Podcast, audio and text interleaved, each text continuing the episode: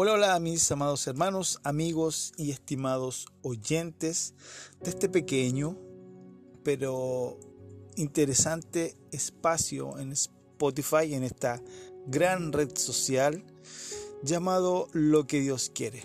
Ya vamos a cumplir creo que un año subiendo meditaciones, predicaciones y ha tenido bastante buena recepción dentro de lo que cabe, ¿no? Eh, y hoy quiero traerles, como siempre les digo, un tema muy interesante, un tema que poco se enseña en las iglesias, o por lo menos en toda mi vida cristiana nunca lo he oído en un púlpito, y ese precisamente es el principal objetivo de, de este canal ¿no? en Spotify, de poder eh, predicar, de poder hablar libremente de cosas que a veces nos enseñan mucho en la iglesia por distintas razones, por desconocimiento, por ignorancia o por miedo. Pero aquí, gracias a Dios, hemos tocado temas que son bastante interesantes, como por ejemplo el tema que se llama Dios ama la igualdad. En forma de pregunta, ¿no? que si ustedes pueden revisar mis publicaciones se van a encontrar con esa interesantísima prédica. ¿no? El tema que hoy les traigo también es muy interesante, es muy recurrente y me he podido dar, dar cuenta que es una enseñanza, es algo que está tan arraigado en muchos hermanos, arraigado en muchas personas que asisten a nuestras iglesias, esta forma de pensar errónea que nos habla acerca de la prosperidad, ¿no? Esta palabra que ha sido satanizada tanto en, nuestros púlpitos y se dice por ahí que eh, que la palabra de Dios dice que tiempos mejores no vendrán. ¿Han escuchado esa, esa frasecita?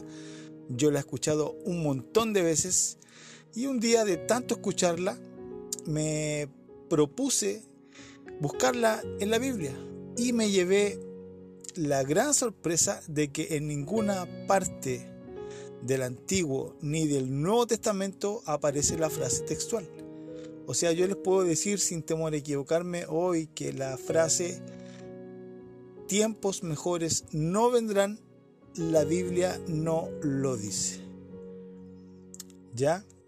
Así que se las dejo ahí como, como, como dato. ¿Qué tiene de relación este, esta frase con lo que les voy a, contar? Pues en, en, realidad tiene mucho, porque hay una creencia que sea, como les digo, está muy arraigada en, la, en los círculos mayormente metodistas pentecostales, que dicen, basándose en esta frase que escritural que no existe, que nosotros no podemos ser prósperos aquí porque nuestro galardón está en los cielos. Por lo tanto, cuando veamos que el impío prospera, que las personas que no van a la, a la iglesia les va súper bien materialmente, cuando vemos que los, ricos, ¿cierto? Cada vez son más ricos y personas que no sirven a Dios, les va bien, tienen los mejores empleos, los mejores autos, salen de vacaciones al extranjero y uno que siendo cristiano dentro de sus errores y virtudes sirve al Señor, le ama al Señor, nosotros como que, como que la prosperidad está eh, prohibida para nosotros porque somos hijos de Dios afirmándose, ¿cierto?, en este en esta frase que ya les he explicado que no aparece en la Biblia, lo que sí aparece en la Biblia en 1 Timoteo es que este gran apóstol le decía a su, a su discípulo, le decía que van a venir tiempos difíciles, lo que no significa que tiempos mejores no vendrán. Lo repito, esa frase no aparece en las escrituras. Entonces, eh, mirando la palabra del Señor, me he dado cuenta que esta, este pensamiento, ¿cierto? Esta queja eh, aparece en la, en la Santa Palabra. ¿A qué queja me refiero? O pregunta, me refiero a la pregunta de por qué a los impíos les va bien y a nosotros nos va mal. ¿Tiene alguna relación esta, esta mm, ecuación, esta ecuación, ¿cierto? Tiene que ser así porque nosotros vamos a heredar el reino de los cielos. Por lo tanto, todo el gozo, toda la alegría, toda la prosperidad se nos va a dar allá cuando estemos frente a la presencia del Señor. El solo hecho de ser cristianos nos, nos limita a no ser prósperos ni felices aquí yo lo he escuchado de personas que realmente son honestas y aman al Señor, pero están tan convencidas de eso que lo creen a pie junto. Lo he escuchado un montón de veces, no, el, el, impío prospera porque nosotros se nos está reservado nuestro galardón en los cielos. Allá vamos a pasarla bien, allá vamos a saltar, vamos a reír. Aquí no, aquí tenemos que estar acostumbrados a sufrir, a ser pobres, porque nuestro galardón no está aquí, está en los cielos.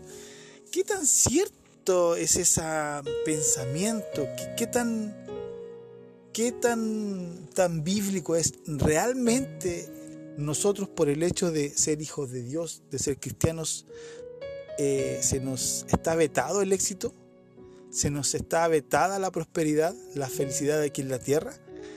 El hecho de que nos espera algo extraordinario y eso es sin lugar a dudas muy cierto. en ningún momento voy a cuestionar ni a poner en tela de juicio todo lo que significa nuestra vida allá en los cielos. Que realmente es algo que, como el apóstol Pablo escribió, es algo que maravilloso, o cosas que ojo no vio ni oído escuchó son las que están preparadas para nosotros allá en los cielos. Pero eso nos quita el derecho de ser felices aquí. Hay algún personaje en la Biblia que se quejó acerca de esto, que veía con envidia por qué los, los, los impíos prosperaban y él, que era hijo de Dios, no. Pues me he encontrado con una palabra brutal. Sí, hermanos, me, me gusta mucho esa palabra. En muchos sentidos la Biblia es brutal y lo vamos a ver en algunos episodios más adelante, lo brutal que es la Biblia para decir ciertas cosas es un tema muy interesante, ¿no? Y encontrándome, porque yo buscaba un, pasaje de los Salmos en donde el salmista decía efectivamente que a él le daba rabia de por qué los impíos prosperaban y él no de por qué el impío era feliz y tenía bienes y parecía que vivía en la abundancia, y él que era hijo de Dios pasaba miserias, persecuciones, angustias. Y mm, bien, solamente voy a referirme al libro de Job. Sí, nuestro amigo Job escribió, o por lo menos en su libro, en el capítulo 21, dice que Job, Job afirma lo siguiente. De hecho, aquí en mi Biblia aparece un subtítulo que dice, Job afirma que los malos prosperan. Y del versículo 7 en adelante la palabra de Dios dice así, ¿por qué viven los impíos y se envejecen y aún crecen en riquezas? Su descendencia se robustece a su vista y sus renuevos están delante de sus ojos. Sus casas están a salvo del temor ni viene azote de Dios sobre ellos. Sus toros engendran y no fallan, paren sus vacas y no malogran su cría. Salen sus pequeñuelos como manada y sus hijos andan saltando. Al son del tamboril y de cítara saltan y se regocijan al son de la flauta. Pasan sus días en prosperidad y en paz descienden al Seol. Esto es Job capítulo 21 del versículo 7 hasta el 14.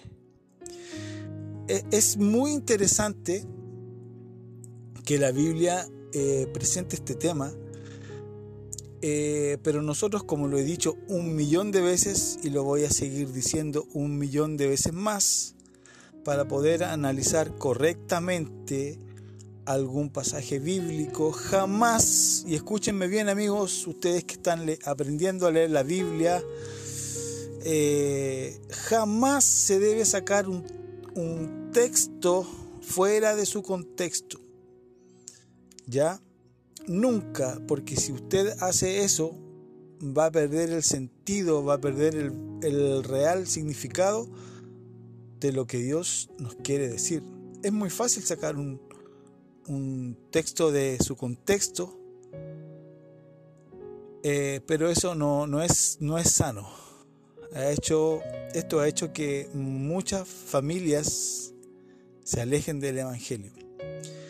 Eh, y el contexto aquí de Job en realidad no es tan complicado, ¿cierto? Job 1 dice que había un hombre que era santo, apartado del mal, bondadoso, que se llamaba Job, que era perfecto en todos sus caminos, ¿cierto? Y ustedes la historia la saben. Eh, Satanás, ¿cierto? Fue a la presencia de nuestro Dios y le dijo, oye, pero ¿qué chiste tiene que Job sea así? Yo te aseguro que si tú le tocas sus bienes, le tocas sus hijos, le toca su carne, él no va a ser tan perfecto delante de tus ojos y hasta puede que te maldiga. Y Dios, como sabía lo que tiene, porque Él sabe y nos conoce perfectamente, dijo, bien, vamos a, vamos a hacer lo siguiente. Te permitiré tocar todo lo que Job tiene, incluida su salud, mas su alma no la, no la tocarás.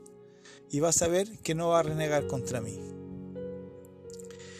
Y la palabra y la historia sigue, sigue su curso y nos dice que Job se quedó sin absolutamente nada, se quedó sin su ganado, que era muchísimo, se quedó sin sus hijos, sin sus hijas, sin sus casas, sin criados, sin absolutamente nada. Ustedes pueden leer la historia para recordarse, ¿cierto?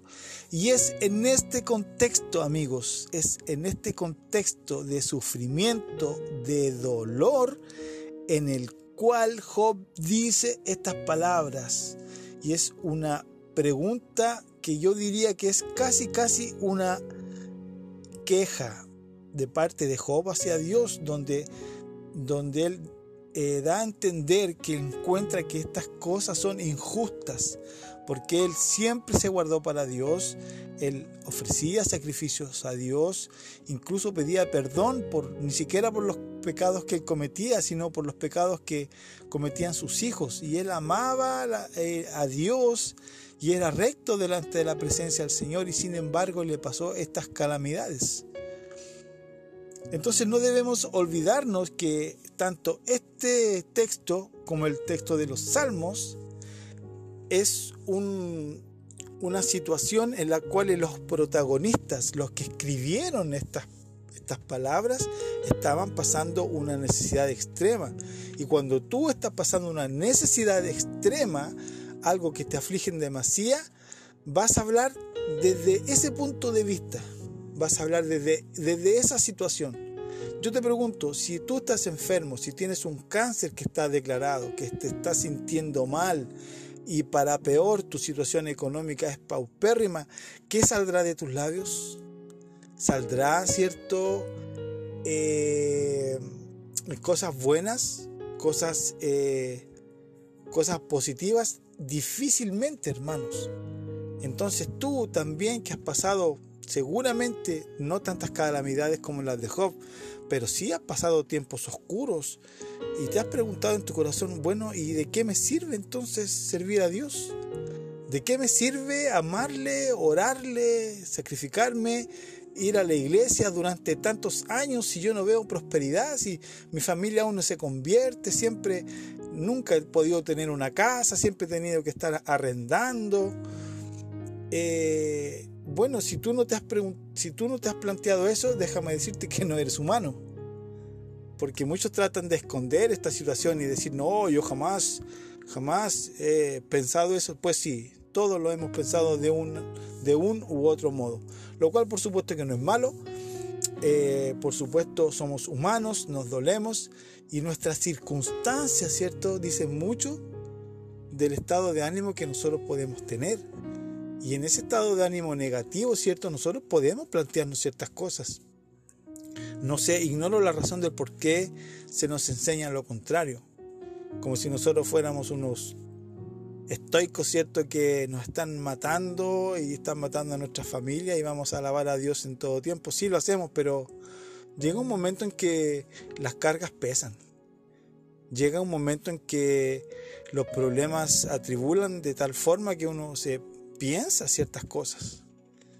Así que a todos esos santitos que dicen que no, que nunca han renegado contra Dios, cuidado ahí, cuidado. Entonces, todos nosotros, de una u otra forma, en mayor o en menor grado, nos hemos hecho esta pregunta. ¿Por qué el impío que nos sirve, que no ora, que no vela, que no lee la palabra, que no hace buenas obras, que vive eh, la vida loca, como dice Ricky Martin, le va tan bien y a nosotros no? ¿Acaso será verdad que tiempos mejores ya no vendrán? Y que debemos conformarnos con la vida futura. ¿Qué hay de cierto en eso? Pues bien, lo primero que les voy a, a decir, más bien a repetir, es esto. Estas palabras de Job y las palabras del salmista en Salmos, quejándose casi acerca de esto, es porque ellos estaban pasando una situación difícil.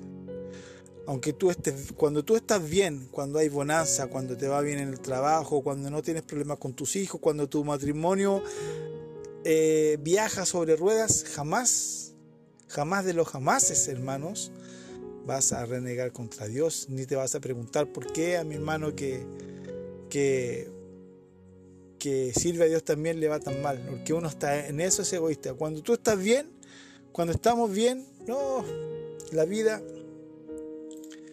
la vida, hermanos, del resto nos importa poco o nada. Es cuando a nosotros nos pasan las cosas donde, donde empezamos a, a preguntarnos ciertas cosas. Pues bien, aclarado esto, no se olviden, el contexto es muy importante. ¿Por qué Job se planteaba esto? ¿Por qué dice, dice que los toros de los impíos engendran y no fallan, y mis ganados se murieron todos. Paren sus vacas y no malogran su cría, salen sus pequeñuelos como manada y sus hijos andan saltando. Recordemos que Job se quedó sin hijos.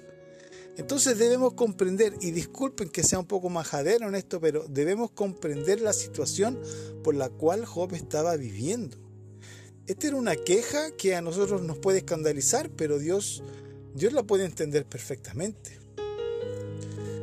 Me recuerdo en una en un pasaje del Nuevo Testamento donde Pedro, cierto, con toda su pachorra personalidad, le pregunta a Jesús una pregunta que es brutal, otra vez esa palabra, ¿no?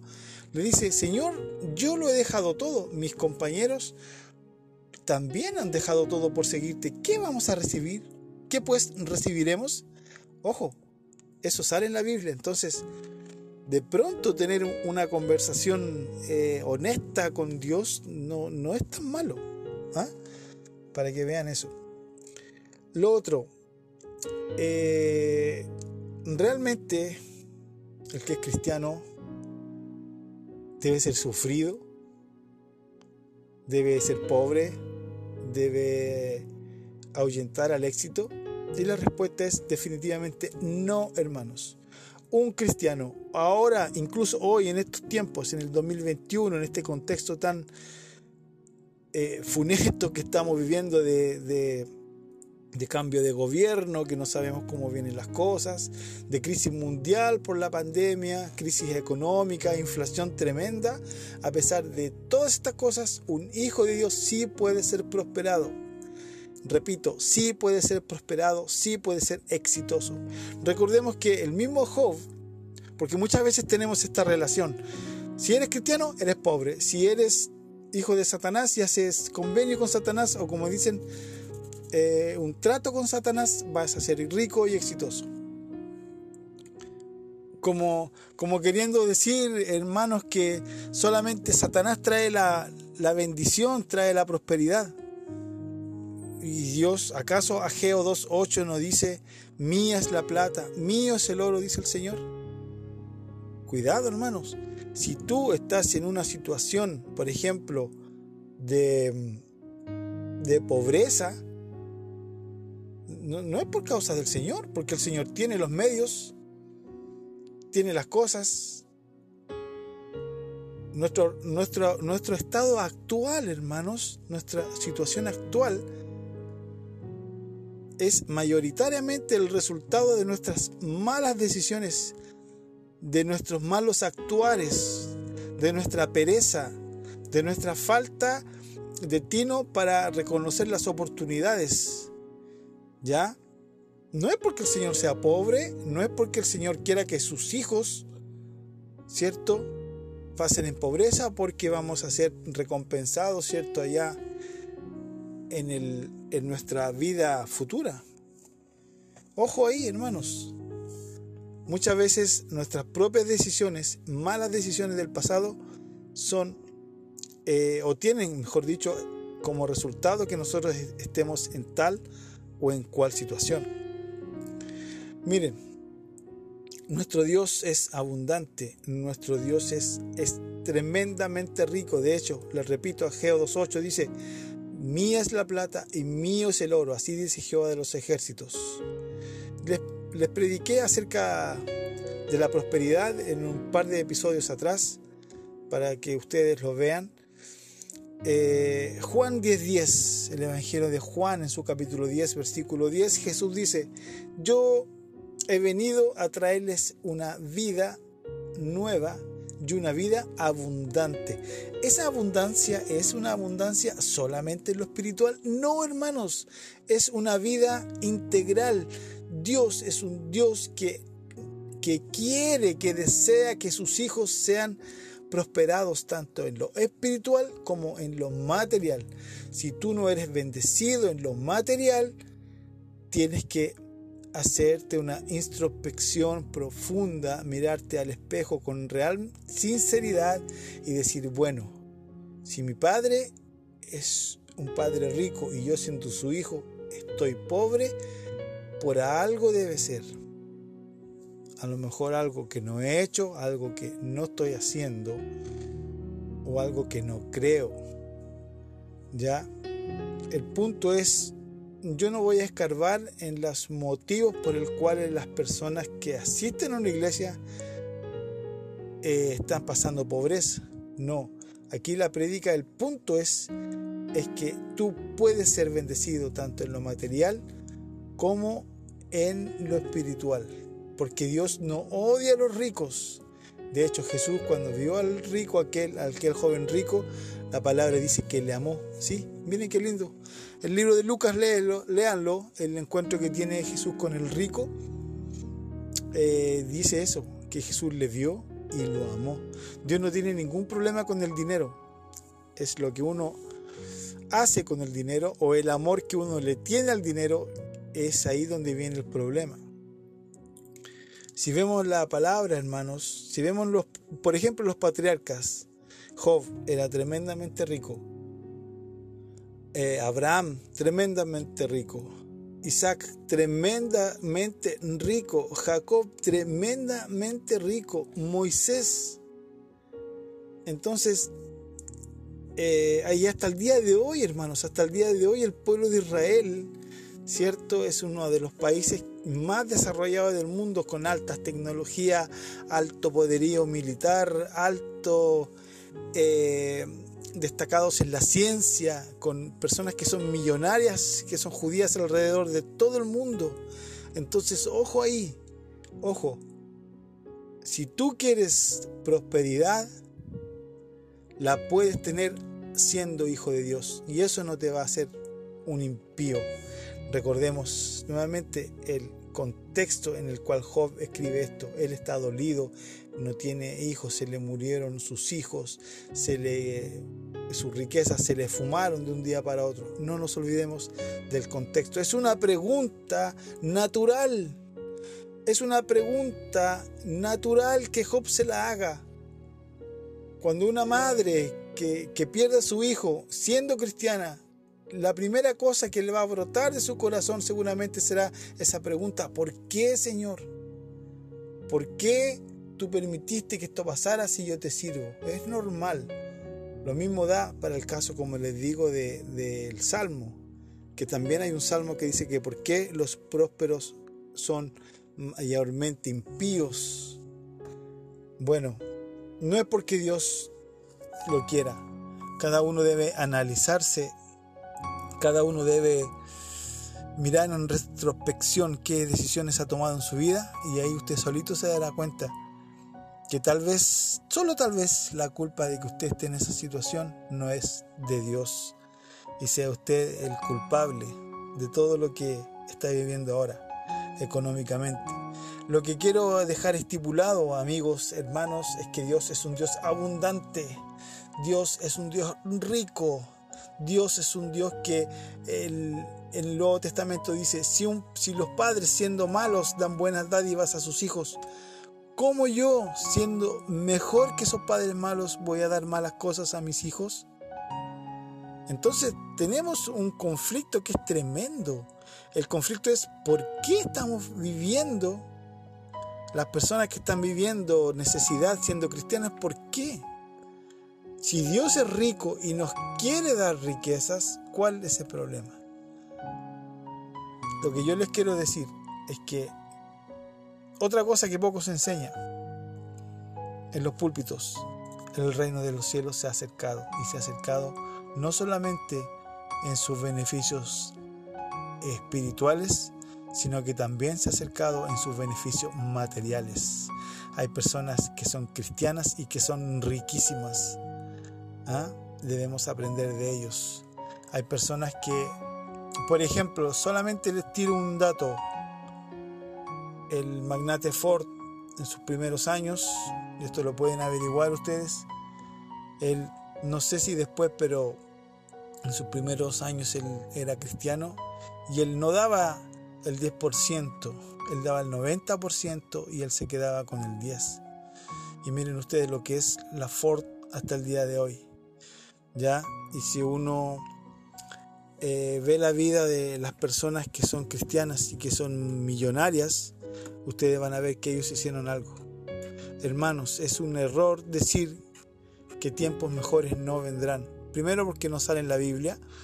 La Biblia dice otra cosa dentro de un contexto y que si bien es cierto, como dice Pablo a Timoteo, vendrán tiempos difíciles, eso no quiere decir que Dios te puede bendecir en gran, gran manera. Recuerden que nuestro Dios es un Dios abundante, rico, próspero, sino miren las estrellas, miren los, las riquezas naturales que hay aquí y todo lo que hay debajo del sol es de nuestro Padre Celestial y nosotros somos sus hijos. Tal vez somos pocos insistentes o no hemos trabajado lo que Dios nos da por miedo o simplemente no le creemos, pero la culpa no es de nuestro Señor. No nos olvidemos que el contexto en el cual Job y el salmista estaban escribiendo preguntándose por qué los impíos son prosperados, era porque ellos estaban sufriendo. Así que ojo ahí, ojo ahí.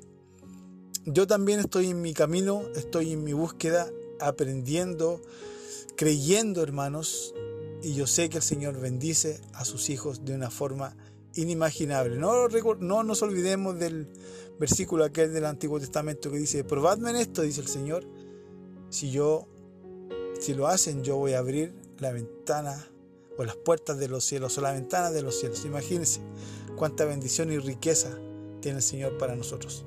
Bueno, esperando que les haya gustado este capítulo, que lo piensen y que nunca más digan que la Biblia dice que tiempos mejores no vendrán. Eso, eso no está en la Biblia. Bendiciones, nos vemos y que la prosperidad y la abundancia lleguen a su vida también, tanto en lo material como en lo espiritual. Bendiciones.